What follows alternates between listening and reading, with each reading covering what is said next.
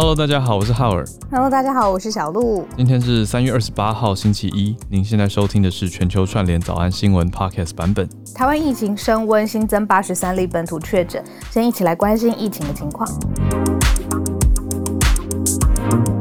我周末看新闻，好担心哦。我也是，就是我们呃，特特别是我本来也要办一些活动，就我们的实体活动也要顺延了，嗯、就因为看周末的新闻。哎、欸，可是还没有，比如说升级嘛，对不对？还没，但是政策就一直在、嗯、一直在考量的是与会者的可能的观感呢、啊。哦，就是怕希望他来就可以好好放松，而不是担心说怎么这个时候。对啊，再再聚在一起。对，哦，对，讲的就是说，现在九个月来疫情出现了一个新的高峰了，嗯，就是在台湾我们自己的数据自己发生的事情。嗯，嗯，昨天新增了八十三例的本土病例，那是九个月来的第一次报那么高嘛，所以许多人都非常的担心，你内心会有点想说，哎，疫情是否再起这样的问号会在心里浮现。可是也有蛮多在。海外的听友不一定听友啦，就是网络网络上的大家就会觉得说，嗯，八十三哦，就是有一种有一种嗯，才八十三。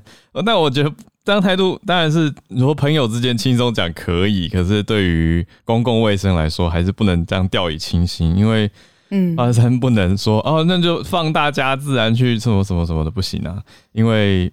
要去了解一下到底实际上是什么样的情况。那八十三当中，指挥中心已经公布了，就是说其中的五十二例是来自桃园大潭的电厂工程相关，也就是工程相关的，你说工作人员或者是呃宿舍里面的人士。嗯、那宿舍里面当中当然有许多是移工。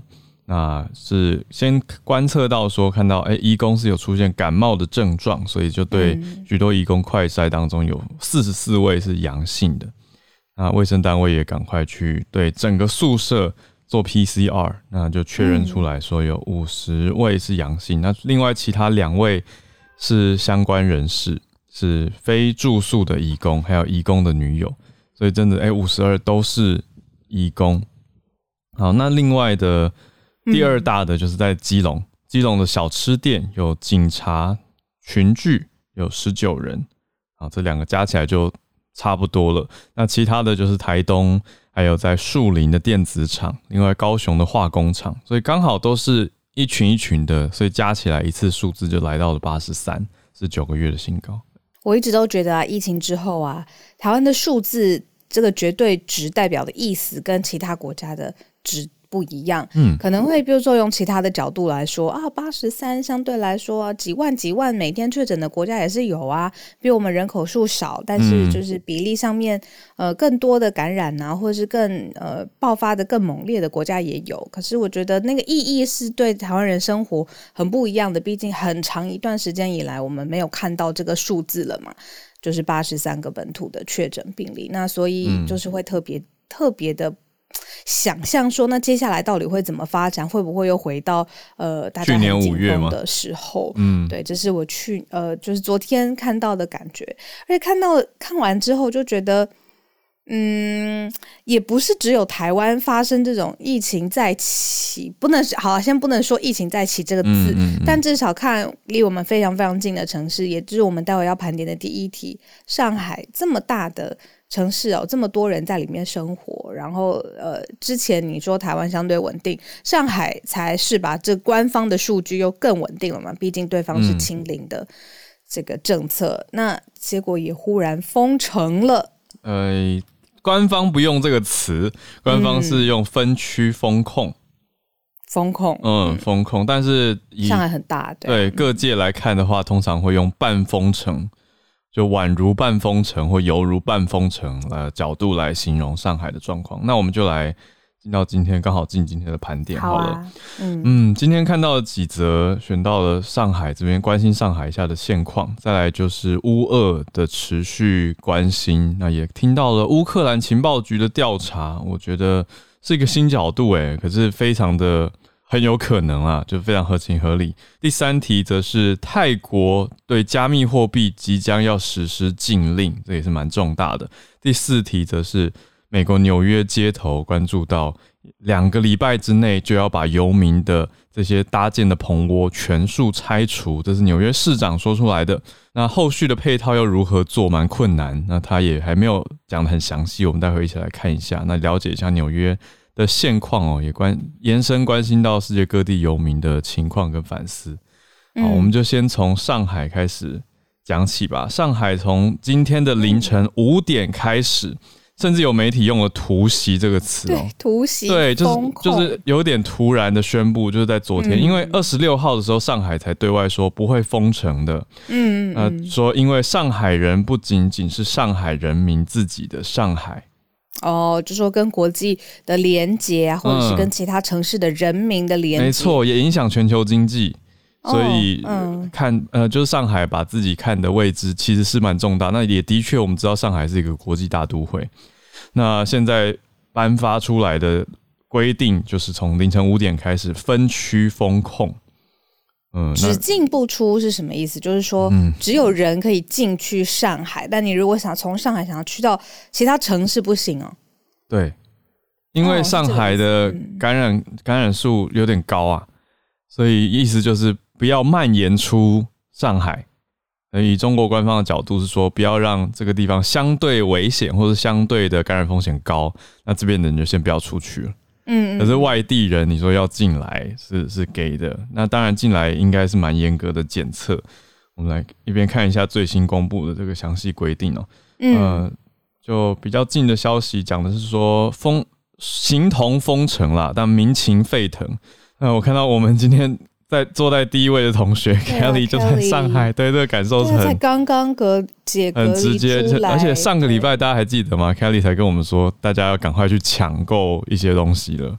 对，就才前几天而已的事情。的城市，嗯嗯，对啊，二十六号也是才前天礼拜六上海才这样对外说，可是今天就分两区的角度，所以就有人说半封城嘛。那分两区到底是怎么执行呢？因为许多城市，呃，许多许多超市也都开始进行抢购了嘛。那如果你分到第一批封控的地方，你就会被封到四月一号，就是不能出去。好，那浦东就是第一批被封控的区域。但是大家在社群上的说法就是说，上海没有封城，只是先封浦东，再封浦西。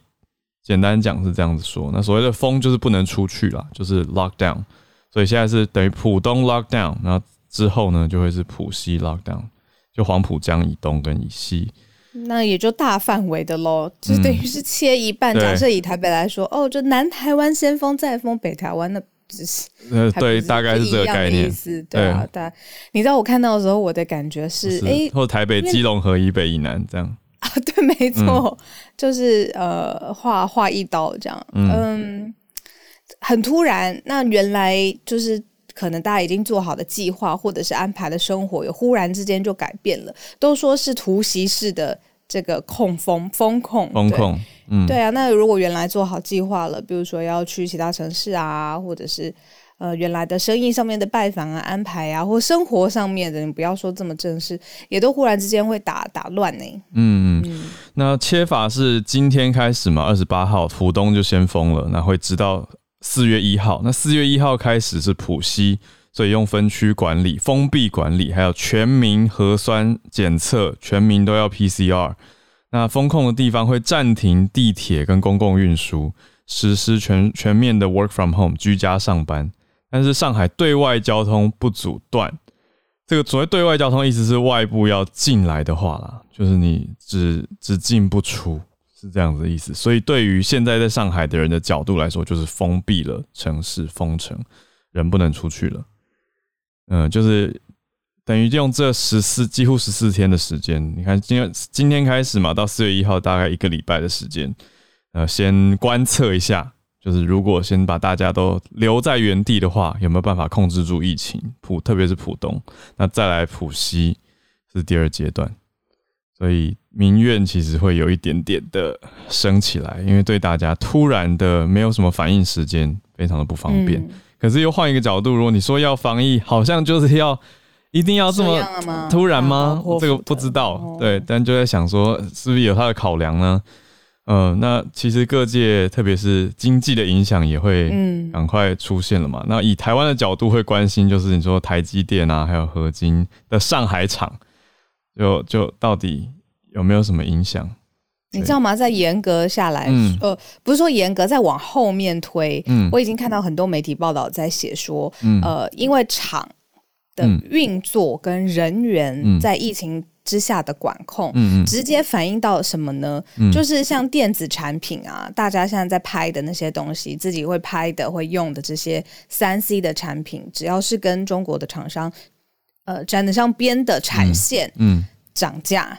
已经非常非常多人多的人就说，现在已经是最后一波价格会我持平的时候，接下来可能就是跳水式的上涨，比如说三成直接就涨了，嗯，然后嗯，时间也不知道什么时候。呃，价钱会平止下来，嗯，所以就说，嗯、呃，就各方面嘛，比如说在当地上海生活的人，嗯、待会 Kelly 可以跟我们一起分享有影响。嗯，嗯，嗯，真的。那好像很久很远很远以外的人，我们要用三 C 电子产品啊，相关的厂啊，接下来很多媒体都在分析说，涨价的幅度会会会蛮蛮具体的。嗯，是。对，这真很真实啦。就其实蛮多产品的价格也开始有蠢蠢欲动的变化迹象。那看到聊天室，大家有的人很幽默，说上海人自嘲变成鸳鸯火锅了，一半一半。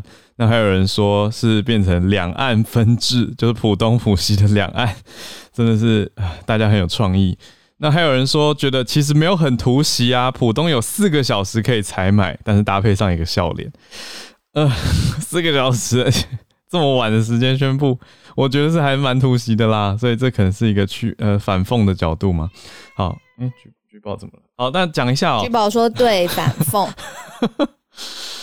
上海有台积电的八寸晶圆厂，大家不知道知不知道知不知道这件事情？那另外也有其他的台湾一些呃，其实许多的上海很大嘛，所以台湾的许多厂房真的其实还是有设定在这边。包括像是合金，就是也是细晶圆的半导体细晶圆厂，那目前对外都是说不影响上海厂的生产啦，但是出货可能会有影响，就是说人员生产跟安排不影响，但是出货就是跟 logistics 物流有关的东西比较会有影响跟变动。举报的那个 参与精神真的是。很好，很好，提振我，安抚我，真的就是宠物的那个 最大最大的，真的是让人疼爱的地方。我觉得是因为今天没有开开电台给他，对他太好了，并不是参与新闻，是我想太多，想太多。我觉得待会邀请 Kelly，如果方便的话，嗯、让我们听听你的想法、心情什么的。对啊，这个是。节目上面一大亮点，嗯，那我心情也很复杂，就是刚好接到第二题，嗯、就是蛮久的了耶，就是说二零二二还爆发战争这件事情已经够够够让人匪夷所思了，然后时间这么长，嗯，也让人觉得到底什么时候会结束？那现在我看到的最新消息是，就很像是哦，我们说我跟一个人打架啊，发现这个人有点打不过我，扳不倒他，好，嗯、我就说那我只打他的上半身，嗯。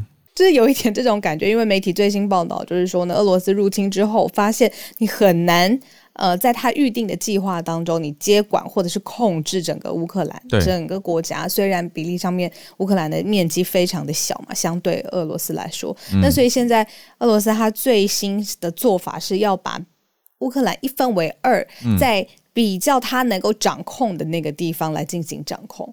嗯，对，这个是现在我们说它分裂。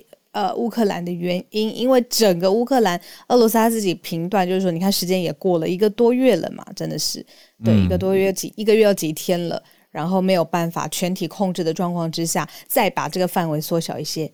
对，现在转眼就一个月了。那乌克兰情报局对外发布的是，他们调查到，分析认为，俄罗斯企图采取南北韩的模式，把乌克兰变成呃。应该是乌东跟乌西啦，就是如果以目前的现况看起来比较可能的。之前大家就知道说这次战争先从乌东开始嘛，可是当然俄罗斯很立即的就开始要包围跟进入基辅，就是往首都，首都明明就在西边偏北的地方，所以但是首都攻不下来，但是乌东是本来就常年有所控制了，从二零一四特别啊，从二零一四的克里米亚战争之后就就。掌握了部分的乌东地区，或者在乌东地区就非常的蠢蠢欲动。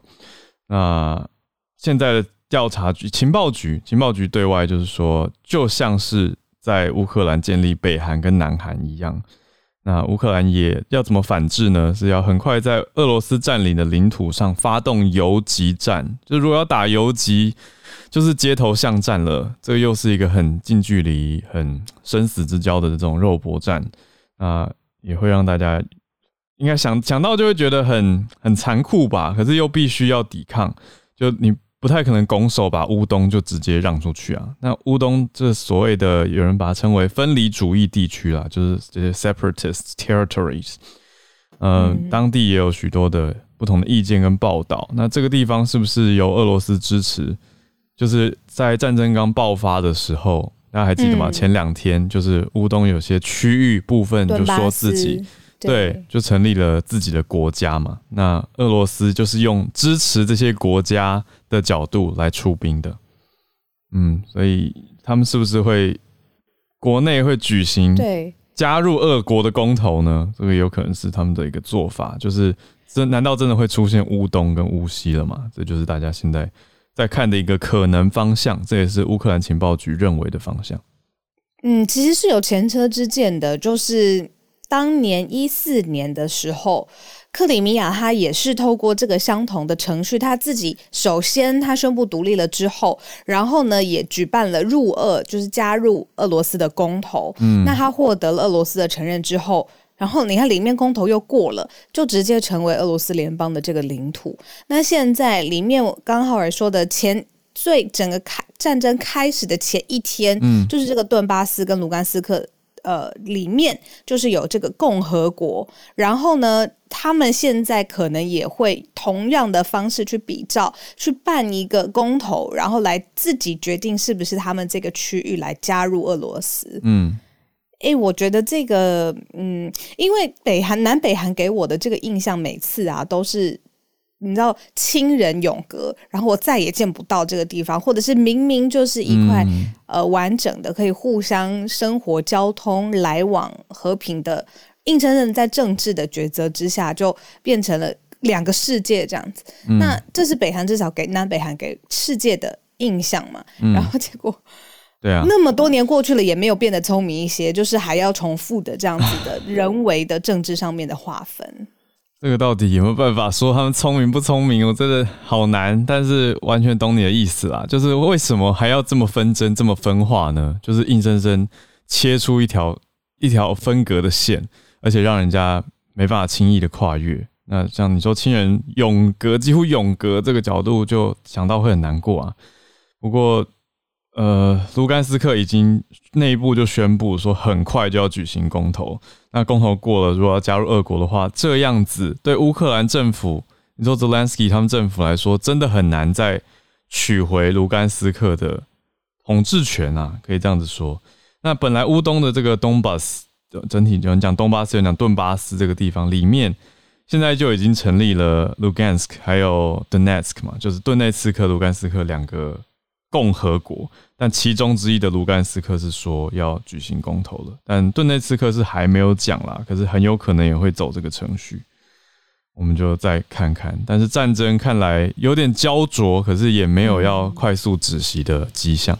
这是我们跟大家整理的第二题，现在战争的最新的呃一个分裂。乌克兰领土的做法。嗯讲到第三题之前呢，我跟你轻松聊一下。嗯，我周末的时候啊，我听到一个故事，就是有关于泰国有关的。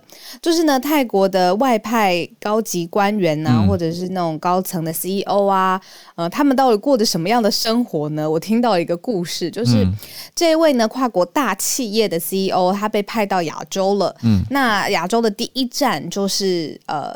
给他泰国，然后那他就是在泰国要做各种就是 entertain 他的客户啊，或者是业界上面的关系，嗯、所以呢，他每天有一个很重要的呃功能，就是要办 party，让大家就是 世界各地来的这些工作的伙伴，然后可以聚集在他的住处啊，或是他选择的地方。啊、好，那他每个星期都这样子办，嗯、那 networking 他。对，对他这个层级或者是呃娱乐的玩意儿，可能可能也用的差不多了。那他自己的先生，嗯，生日的时候呢，他要做什么？他那那一年他就想了一件事情。他先生是来自呃呃罗马尼亚人，嗯，所以呢，这位世界级的跨国企业的 CEO 呢，就用私人飞机去把呃罗马尼亚的阿妹，好了，这样子譬喻，就是这么厉害的阿妹，就是。接来泰国哇！而且呢，他这位泰国就是呃，接来泰国之后，罗马尼亚阿妹她出场的方式是从直升机直接到一个这个大楼的楼顶，然后再到他的就是顶楼的那个表演的场地。哦、对，嗯、这是我听到的。为什么我朋友要这样跟我讲呢？他就说这就是。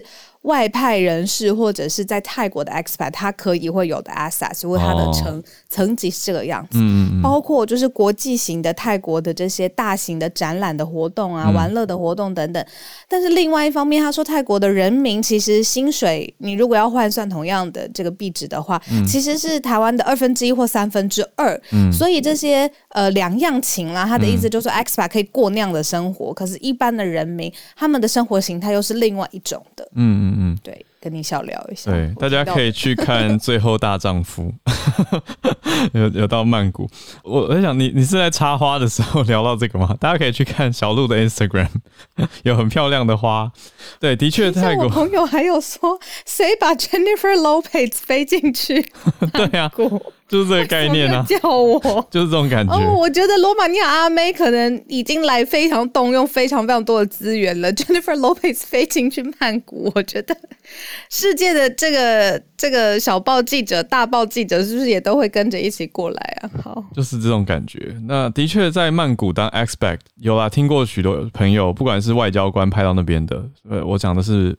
嗯各国的外交官不限于我们的外交官，那还有呃外所谓外派人士、派遣人士，就是在曼谷真的是过得蛮蛮蛮特别的生活，就是物质条件很好的生活。可是，一般大众呢却两样情嘛。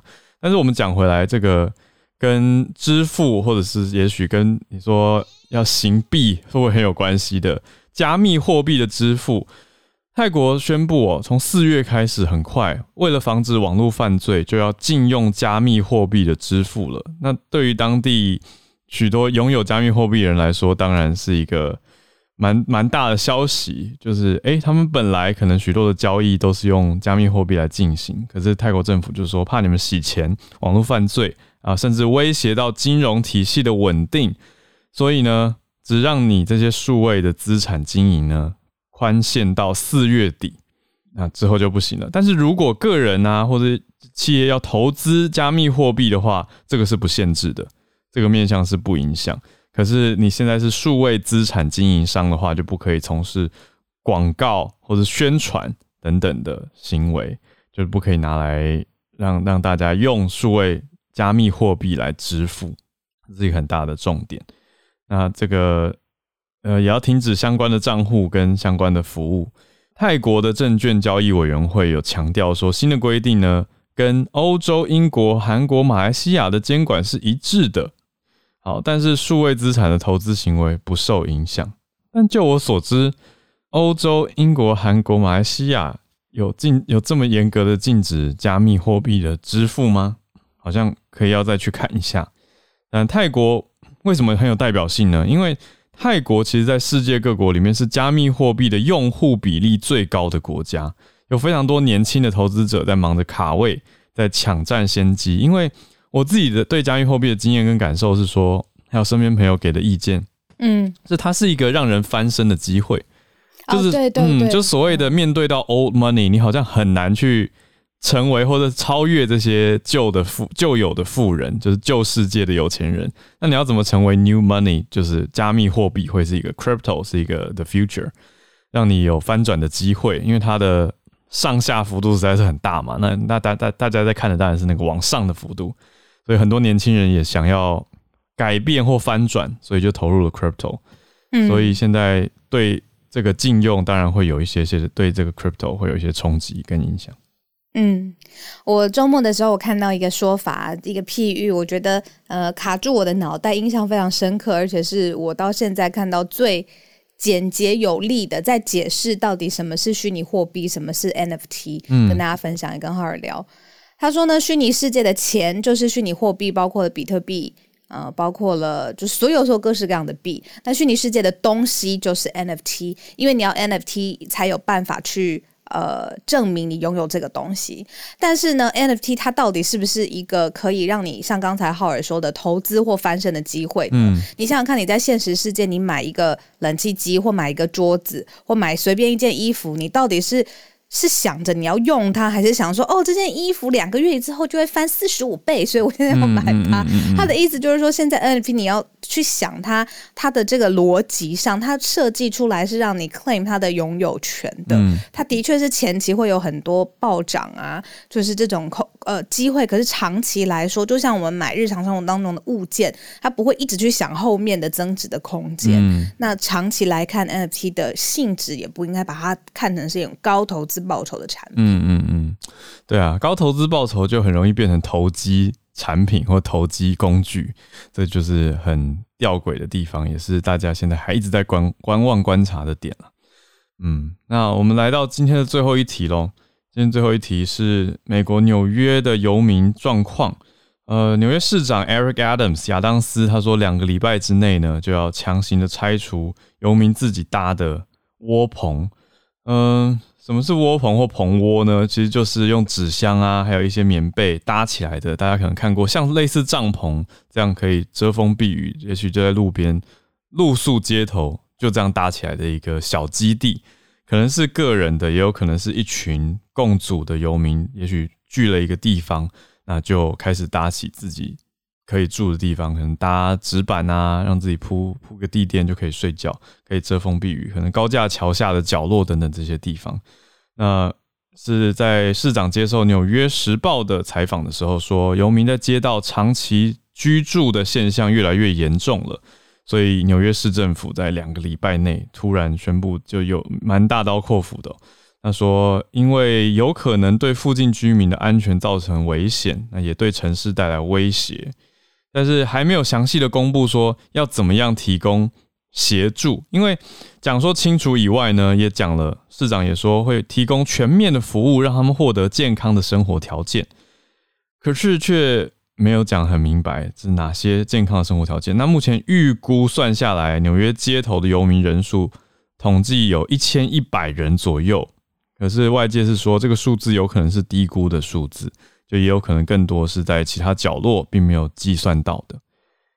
嗯，那大家会很容易联想的是会想到说，纽约市的犯罪率上升，还有一些致死攻击案的提高。就是纽约的治安最近是一直被大家所诟病啦。就连我人在台湾念纽约的学校，我都一直收到 safety alert，所以那个感受是很强烈的。就是常常呃学校会通知我说哪里又发生了一个抢案，或者哪里又有逮捕了。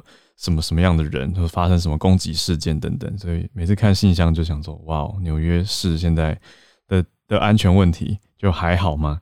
对，那以目前这个调查，我觉得蛮惊讶的是，纽约的大都会运输署跟游民服务人员表示，这个月三月稍早的时候，在地铁隧道发现了二十九个非法自己盖搭盖的基地或营地，那另外车站里面有八十九个这样游民自建的居住所。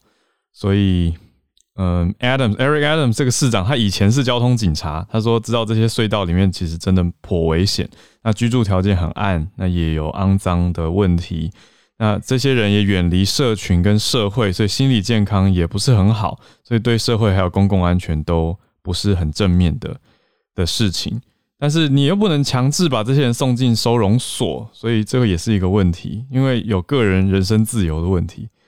呃，然后市长就说：“可是你也不能让他们继续有街上的帐篷或者纸板搭房子，所以大家还在看要怎么去应对这样子的状况。美国其他的城市，包括洛杉矶、旧金山、西雅图跟 DC 华府，也都在拆除街道上的游民临时居所，啊，用其他的措施来解决这近最近这几个月或者累积下来是这几年越来越多街头游民的问题。”我们就准备要来进到今天的全球串联时间。那我们来到今天连线第一位 Kelly，人就在上海。因为他们现在公布确诊的数字都是从就是昨天的呃凌晨到一个二十四小时一天来报，所以昨天的话本土确诊是五十，无症状感染是三千四百五十例。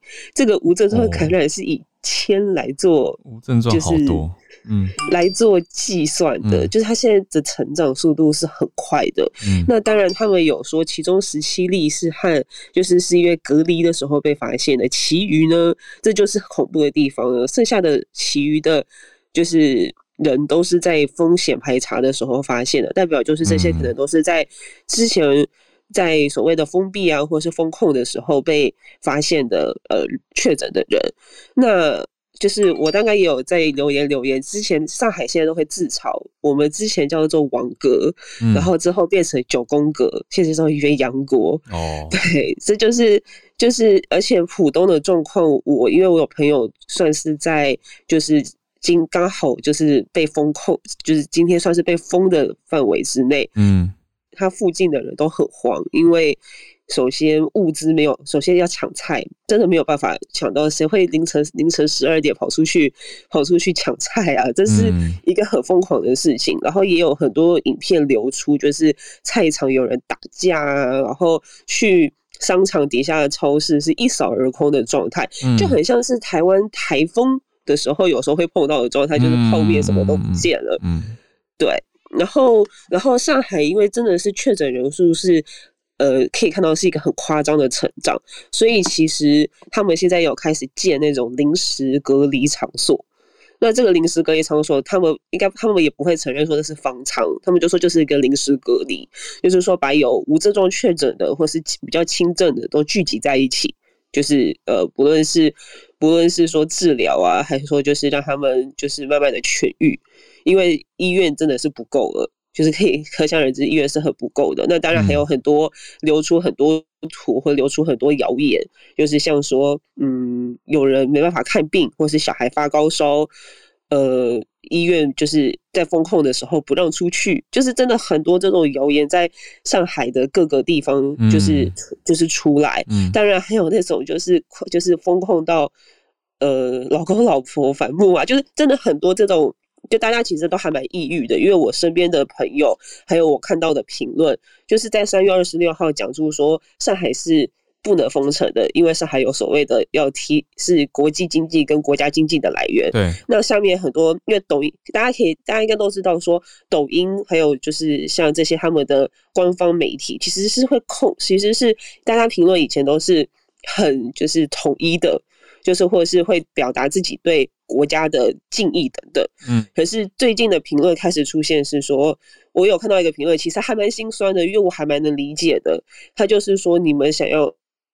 借政府想要提升国家经济，那我们的经济来源呢？就是很多人其实快要濒临、快要失业的的边缘了。其实我觉得，所以我觉得其实是还蛮怎么说，就是甚至呃，我我记得我上次上台的时候有讲说，呃，现在是之前上海人会会怪说确诊，或是上海这一带，或者说最近之前发生的确诊，会会怪是香港那边传来的。嗯，那现在。嗯，那现在再说的话，有些外省市，就是有些其他城市的人会怪说，那是不是这些其他城市爆发疫情的是上海传来的？嗯，对，就是其实有点，其实在我因为我我的同事有些也是上海人，他们其实会用很无奈的方式去讲，可是他们现在也是对这次的政府也是还蛮有点小失望的，嗯，因为觉得为什么不封城？因为你之前的不论是九宫格还是网格式的，其实都是给。还是会有增加风险的，嗯，因为大家还是像我有同事，就是是要去处理公事，他就去搭地铁，地铁是挤的，所以 就是那个怎么说，就是大家其实都知道那个风险在哪里，然后还是会有人一一定要去公司，嗯，因为没办法工作需求，嗯，像很多像我知道很多公司都会被召回，就你干脆就隔离在隔离在公司吧，因为这样的话你随时要工作的时候就可以工作，哇。对，然后，然后，然后就是，所以我是觉得说，现在这个状况，因为浦东现在是封的，那等于就是那浦西，我我的现实动态有更新，就是我那时候一放到这张图的时候，就是呃公布的时候，其实对于浦西的人来说，看似好像是封四月一号到四月五号，嗯，可是很多人开始现在就会开始去囤菜，去就干脆就说那我就不去上班，所以相当于浦西的人也是在一个十天的。范围里面，嗯嗯，对，因为大家都是属于一个很慌，像我今天也是特别早起来先去抢，对，现在大家都是特别早起来，然后为了要抢菜，或是十二点就马上就是上各大的 APP 或是微信小程序，就是可以抢到的就赶快能抢，嗯，或是说对，所以其实现在上海的菜都是被有点像是奢侈品在在，对，所以其实我觉得，其实现在到现在我也不知道，就是好像也没有很准确的说上海的疫情到底是。根源在哪里？好像这一个我都还就是好像都没有看到，好像可以理解说为什么上海这次会造成那么大的恐慌，或是我就不要说恐慌，为什么会造成那么多民怨出来？嗯，这次应该说刚刚讲的那个点很多让让人反思，就是对于一些也不是所有人都有办法远距上班，那大家讨生活，有的人他的经济可能就瞬间受到很大的冲击。那你说是不是某种程度上牺牲了这些人的经济来换取呃更？更多人或整体人，大家的的好呢，或者说国际金融的好呢，这个就是很可以去反思，但是也很难去很难评论的地方。但是就是，但是你自己嘞，嗯，就是我自己嘛，我今天还是要上班，可是今天上班的时间就有被调了，原本是早上九点，现在是十点到三点，因为。我们要就是一个错峰，就是以不会跟别人错峰，嗯嗯，对。然后我刚刚有在留言上面看到说，那为什么小区没有就是封？就是因为封的话，其实有些小区会给大家团购买菜。那其实上海有些小区是会实施的，只是因为这次的封控真真的来的太突然了，所以很多街道办都还没有开会。像我们我住的小区。就居委会意思就是说，因为街道还没有开会，这这个消息太突然了，所以一切都要等，就是各个区的街道办先讨开会讨论完，才会知道说，不论是外卖或者是这些买菜有没有团购，或是给小区提供应有的资源，对。那我自己本身的话，嗯，我昨天有跟小刀说，我其实还蛮郁闷的，对，因为会还想说，那我是不是干脆，对、啊，对我干脆是不是想说，嗯、那我干脆那时候就不要回来了。对啊，理解理解，我我很很能够理解，嗯，是，所以、就是、我们陪你讲话，谢 谢谢谢，现在就是希望疫情也赶快过去了，当然当然也希望上海，因为其实不光是上海，最近因为我男朋友是天津的嘛，其实最近天津也在封控。昨天才刚封控完，封控了三天，也是在全员做核酸，因为天津也有病例。现在排名第一是吉林嘛，再来是上海，然后再来就是天津，天津也是几十例、几十例的在上涨。我觉得大陆的疫情真的是大家说就要清零，可是我觉得清零很困难，因为就中国真的太大了。嗯，对，这个是我、啊、我对。其实上个周末，其实上海有做抗原自测，抗原自测就像是台湾我们自己在做。那个呃，搓鼻子的那个就是那个检测，嗯，对。然后，可是上海官方有说，那个也不能代表说你自己就是阴性，你就是没有得到新冠肺炎。所以他可是他那个时候是把所有非重点区域的的上海的地区全都全都做了。所以我上个周末其实也有就是也有做这个抗原自测。以上，谢谢。好，大家防疫加油。他这样说，好，那特别上海也是要加油。那就谢谢 Kelly。我们继续连线到欧洲，双豆豆豆妈妈，上次有在社团分享到你们在对。你们在帮忙对维也纳的车站、嗯、中央车站，谢谢你们，谢谢。对。维也纳台湾人在乌克兰送汤行动当中，我们遇到那一位八十七岁经历两次逃难历史老师奶奶的故事哦，新闻连接就放在我的 bio 当中。一九三五年出生在基辅的彼得罗夫斯卡，那他在乌克兰当了六十三年的老师。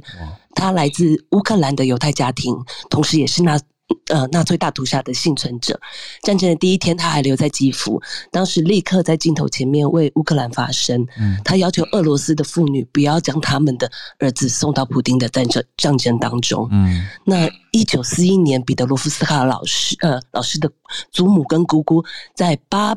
比亚尔大屠杀被纳粹杀害，那那一年老师才六岁，他搭着敞篷卡车还有牛车逃亡。那当彼得罗夫斯卡老师跟他的妈妈罗莎逃到俄罗斯附近的村庄当中避难时，他妈妈罗莎不畏艰难的照顾了两百名列宁格勒的，当年没有一个孩童死亡。彼得罗夫斯卡非常以他的母亲罗莎为傲。嗯，那八十年后的三周前，老师他不得不搭上巴士，离开避难的地下室，离开基辅，再度逃上踏上了逃离家园的旅途。嗯、特别值得一提的是，其实老师并没有直接前往柏林去找他那位获得德文文学奖巴赫曼奖的作家女儿，嗯，而是在抵达维也纳之前，他在匈牙利的布达佩斯停留了十天，嗯。因为他发老师，他发现跟他在同一台巴士的车上的儿童有太多太多的悲伤跟不安，嗯，所以老师决定在布达佩斯留在孩子的身边，嗯，帮他们举办了戏剧课程，还有城市旅游的活动。哇！老师他说，布达佩斯是一座美丽的城市，他们在那边应该看到文化，那他不想让孩子们自己待着这样子。啊，八十七岁的老师。哎，那我觉得彼得罗夫斯卡有勇气跟智慧的伟大的女性，那就跟她当年照顾列宁格勒儿童的母亲一样，高龄八十七岁的老师对孩子们心中还有满满的爱，那所以她就在照顾跟她同车的乌克兰儿童。这次的维也纳送汤行动可以把这碗乌克兰的热汤送到老师的手上，那真的是一个非常非常奇妙的缘分，就刚好遇到了老师，嗯、所以特别来这边，呃，将彼得罗夫斯卡老师的故事来分享给大家。嗯，那嗯，然后目前奥地利台湾协会、还有佛光山、还有维也纳的妈妈们的送汤行动，其实还是有陆续在进行。嗯，是一场非常需要带很多卫生纸。嗯，去参加的活动，嗯，对。那还有一点，如果是大家对乌克兰的 Borscht 这个汤有兴趣了解的话，那昨天有一位乌克兰女婿在加人在加州的这一带，也跟我一起串联，嗯、我们互相不认识，但我们互相串联，把这个乌克兰食谱那放在我的呃粉砖当中，那也会呃把食谱转到社团给大家参考。嗯嗯，那。以上就是我今天的分享，很暖的。不好意思，今天讲到讲到这里面，没有问题，没有问题，真的是很感动，就很暖的故事，一个很暖的汤啊！谢谢豆豆妈妈。对，真的是战争当中的温情，当然很无奈。你看到现在还要在面对战争，尤其以这位八十七岁的老师他的角度，他经历了这么多颠沛流离，那在这么高的年龄还要再颠沛流离一次，可是他也发挥了很多的。温暖，帮助到很多的人，我觉得这真的很感动。那你们因为这个汤跟他有缘分，真的很棒。嗯，然后我要我要我要说明一下，我觉得这场战争可能不会很短暂就结束。嗯，我希望在听串联全球串联大家，虽然远在台湾，但还是要真的要持续关注，因为不要因你大家的关注不要因为时间的流逝而慢慢消失。嗯嗯，不要像疫情疲乏一样，对这场战争的关注而有疲乏。嗯，对，因为会终究可能，也许一些事情会发生在我们身边，这样子。嗯，对，很多的参照。谢谢豆豆妈妈，谢谢。那我们再继续连线，呃，另外一位历史老师，刚刚听完历史老师奶奶的故事，现在连到台湾的历史老师伊丽白幼姐。我觉得其实可能是身为一个老师吧，所以这样听下来的那个感受会特别的深刻。嗯，毕竟。如果有一天真的面临到战争的时候，看到自己的孩子或看到更小的朋友，他们在战场上，他们最无辜的，他们都还没有任何的权利去做出任何的决定，就因为打人愚蠢的冲动而去付出这样的代价，我觉得对下一个世代来讲非常的不公平。嗯。但是我我当然也觉得这个战争可能要拖到五月份以后，因为叶耀元老师他的一个观察是说，嗯，双方其实现在会继续在前线这样进行僵持，这个局面暂时没有人会去打破，嗯，因为打破之后，那目前比较严重的问题是说，已经有一千万人流离失所了，在欧洲大概有三百八十万人从乌克兰开始往其他欧洲的国家移动，那。大家如果能够去思考说，这些人他可能在语言上、工作上、社会上都有适应的问题，而难民他们可能待在别的国家的时间会超过一两个月的时候，这会为附近的国家以及难民本身都带来一些冲击。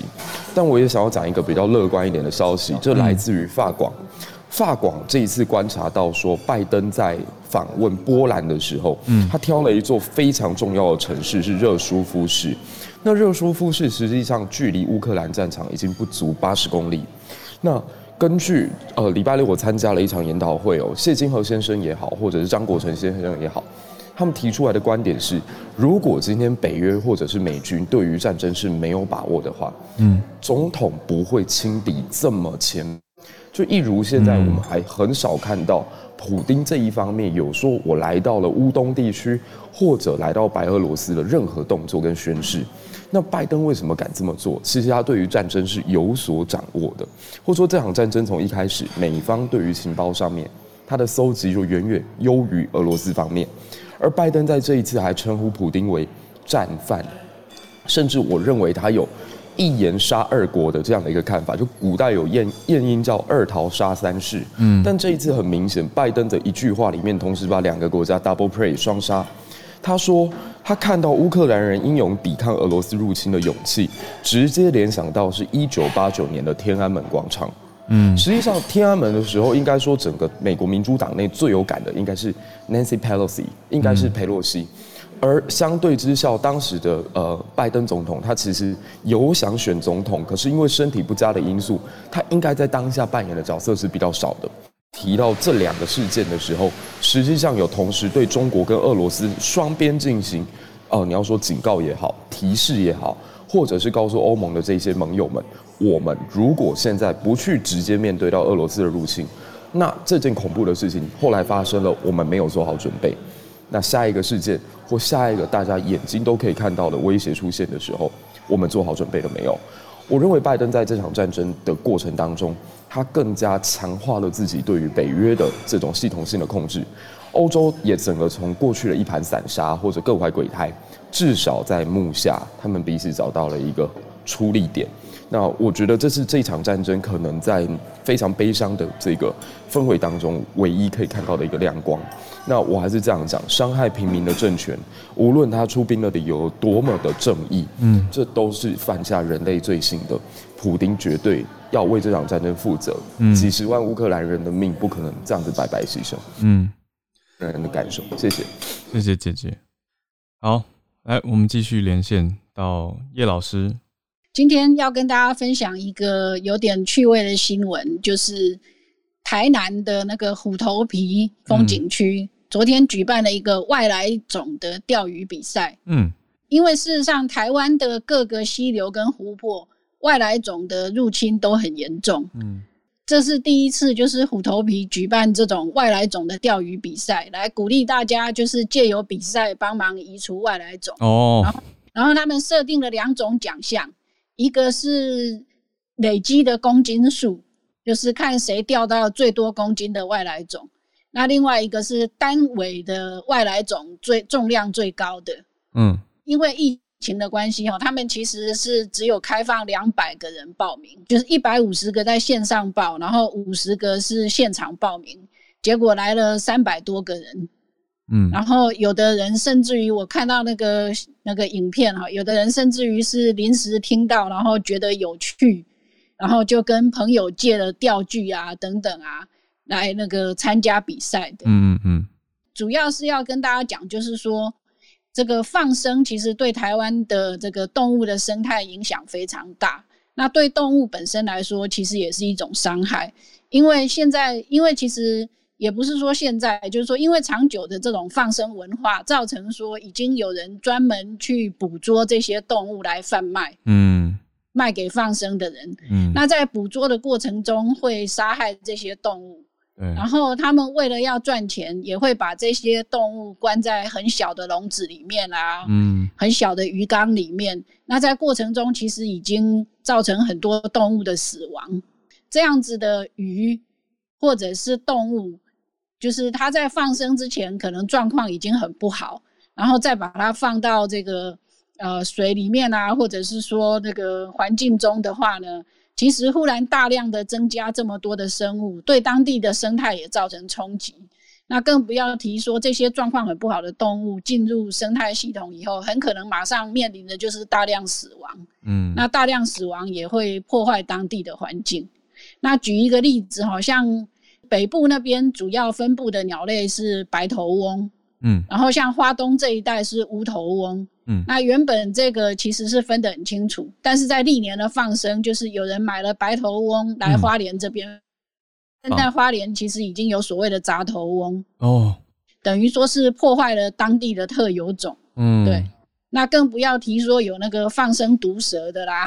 嗯，那个其实就算就是说有的，我我之前有看到一些新闻提到说，就是放生的团体坚持说他们呃放生那些蛇，其实已经把它的毒牙拔掉，但是毒牙会不会再长出来，这个我不清楚。嗯。但是不管怎么讲，对当地的生态其实也造成很大的破坏，而且，嗯、呃，民众其实看到毒蛇也会那个受到很大的惊吓。对，所以就是说，因为之前曾经看过，我刚刚是想要找了一下，但是没有找到，就是说有所谓的生态放生，就是说，嗯，结合这个，结合就是说当地看当地有什么再来，呃，有什么那个本地种，小量的放生那。可以重新的建立当地的生态系统，当然这个是要跟主管机关申请的啦。但是现在太多都是没有申请，就是直接跑到那个当地去，然后想放就放。嗯，因为像虎头皮他们就统计啊，他们的那个那个水体里面总共有十三种外来种。嗯，我开玩笑的说，它是所谓的私人放生，就是。他养的宠物养一养不想养了，嗯，然后就把它也放，嗯，那这样其实也是不对的行为。嗯，事实上，哎，那想说借着这个呃趣味活动，也提醒一下大家，就是如果有发现类似像这样的行为，嗯，应该要跟主管机关检举。这样其实是违法的啊，因为对，这是违法的。对啊，野生动物保育法有规定，不可以没有经过核准，不能随便野放吧。对，我看了，其实罚罚锾可以到很高。那另外，动物保护法也会提到说，饲主弃养动物，这是另外一个题目了啦。但相关就是，如果你弃养动物导致破坏生态的话，也是会受罚的。所以这是要来保护野生动物，另外也是保护整个生态。那大家要有这个正确的观念，不是说因为想要放生，觉得在做好事，结果却反而破坏了生态，这样是造成更多的。应该理论上其实是更多的意外死亡吧，这样其实是杀生啊，我觉得。对，我甚至有看到有那个新闻，他就直接用标题说“放生等于放死”。嗯，对啊，那完全就相反了啊。对，所以要给大家正确的观念。谢谢老师。那我们来连线到今天最后的助战专家时间，谢谢医师。昨天很多新闻在说那个。霹雳星球爆炸了，嗯，就是台湾爆发。我就想，哎、欸，那南韩六十二万例是彗星撞地球吗？我们这个八十例就爆发这样。第一个我，我我不会意外。我我不知道为什么大家有些人就可能已经关心乌克兰太久，觉得疫情在台湾已经结束了。就孩子，你怎么会有这种念头呢？嗯，就是国外其实疫情一直都还在嘛。哦，最近以国际来说，是因为 BA two 的妹妹，所以稍微又起来。然后台湾其实，在三月七号是在开放的啊，我们是把边境检疫从十四天降到十天，所以我们完全可以预期社区一定会有案例出来的啊，这这不是早就是意料中事吗？虽然现在哦，你你三月七号才开，哦，说成十天，那到底现在全台湾我刚数了一下哦，过去一个礼拜大概有六条传染链都是新的，嗯，而且分布在各县市，呃，基隆。基隆、桃园，从北到南，呃，都有哈，我就不一一念了哈。那所以现在都才要开始再去一个一个框列，然后看他们的源头在哪。可是我要跟大家讲的就是，这是意料中的。我们本来就是希望，因为 Omicron 比较轻，然后我们又有药物，我们疫苗又打得多了，所以我们希望能开放。容忍一些放进来的案例，可是我们可以跟世界比较接轨哦。嗯，计划一直都是这样讲的啊。那只不过因为我，你要真的说我比较意外的，我觉得是前一阵子的几乎又清零掉这件事，我比较意外。嗯，反而不是现在，我只是觉得啊，本来就应该会有案例一直在的啊。所以我觉得，假如你身边还有人在心存，嗯，就还反正我不会得到的啦哈。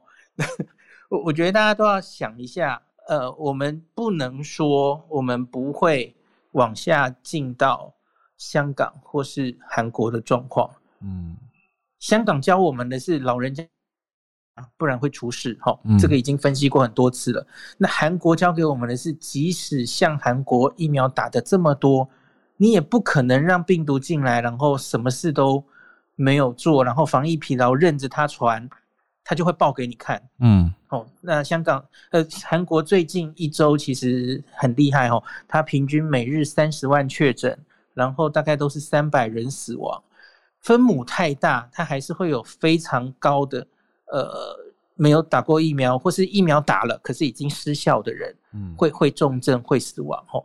所以我觉得大家还是要好好的打，就是过去这几个月哈，嗯，台的台湾的老人家七十五岁以上哈，我讲好久了，七十五岁是至少打一剂，几个月前是七三七四哈，经过这几几个月，现在变成多少？你们猜猜看，变成七十七，好还是七十七？慢慢爬，还是有很慢，就是还是有。真的，台湾七十五岁以上老人家是一剂疫苗都没打的。我我觉得，嗯，大家一直有有些年轻人已经受不了，或者说为什么不跟国外一样放进来，然后就跟病毒共存？可是不行啊，我们就是在为了这些老人家守到现在啊。嗯，我觉得老人家自己要，哎，我觉得子女也很难劝你，因为他怎么知道打疫苗会怎么样哦？嗯，可是我觉得老人家要为自己的健康做。最好的选择哦，嗯，那最后讲一句，假如你觉得哈，比方说有人说是是医生也也觉得我不应该打哦，他怕我打了会出事，嗯，我有心血管疾病哈，嗯，有一些人这样跟我说的，嗯，我说第一个你可以多问一个医生，嗯，然后呢，医生可能是因为他你你这样来问他，他其实怕承担责任啊，他多一事不如少一事，然后说啊好，你还是缓一缓，你不要打好了，嗯。可是你你就会把它解读为医生告诉我不能医生背书哦哦，不是这样的哦。我觉得每个人要回归你自己对风险的检验哈，因为你要知道，你一旦得病的话，你是最脆弱的一个人。你你打疫苗其实是对一个三十岁或是十二岁的人打疫苗的好处，你远比他们多。嗯，然后现在呢，最后一句。Novavax 也快进来了哈，嗯，所以你假如是担心那些新的疫苗哈，你你担心它的安全性，OK，我跟你讲，好，你又担心高端，你不敢打，嗯，好，次单位蛋白疫苗的 Novavax 要进来，嗯嗯，我不知道什么时候进来了哈，可是进来之后，我们有很多疫苗的选择，我觉得你可以选择你最放心的疫苗去打，这样子，好，今天就讲到这吧，谢谢医师，对，这很重要的情报资讯啦，提醒大家。那也可以给长辈有一个选择，而且相对好像相对比较好像，其实医师我可以用温和来讲吗？我们讲温和这样用词会有有错误吗？不太确定。你说疫苗是温和的吗？可以用温相对温和来形容吗？可能可以，对，因为我觉得 mRNA 它就是一个新平台，Okay. 所以它引起的免疫反应相对于原本的疫苗真的激烈蛮多的。OK，理解，所以是这样免疫反应的。激烈程度相对温和，好，那这样应该就就可以来说明了。谢谢医师，非常感谢医师给我们持续的追踪跟知识的分享，跟让我们看怎么去解读跟了解疫苗的选择。对，帮 Kelly 加油。嗯，我刚刚看到 Kelly 发了一个线动。哦，对啊，对啊，上海加油，特别是谢谢，谢谢 Kelly 还来跟我们串联。那就接下来十天特别不容易，也希望接下来也可以顺利的。走向比较好的方向，谢谢大家。聊天室呢，有朋友在帮忙 update 现在奥斯卡开奖的呃顺序啊，还有已经得 开奖，真的是开奖的感觉。对，得主们，嗯、然后也也谢谢你自帮我们文字上面来补充。那大家有兴趣的话，比如说最佳摄影现在开出来了，沙丘古筝不不负众望这样。嗯、对，然后浩宇是不是看了《西城故事》最佳女配也是、嗯、呃里面的。演员配角表现很亮眼，Mariana 对，嗯、那大家有兴趣的话呢，现在陆陆续续在开奖中、嗯。谢谢大家。好，那小鹿明天要忙，对不对？对，明天有工作的行程，然后所以，嗯、呃，浩尔要。独挑大梁，这样、嗯、对，那大家还是要支持哦。所以明天如果收听收听数据有变化的话，我就知道大家太针对我了，不要这样子。好，不会不会，绝对不会发生。明天早上八点继续跟大家串联在一起，大家加油，我们明天见，大家拜拜。拜拜。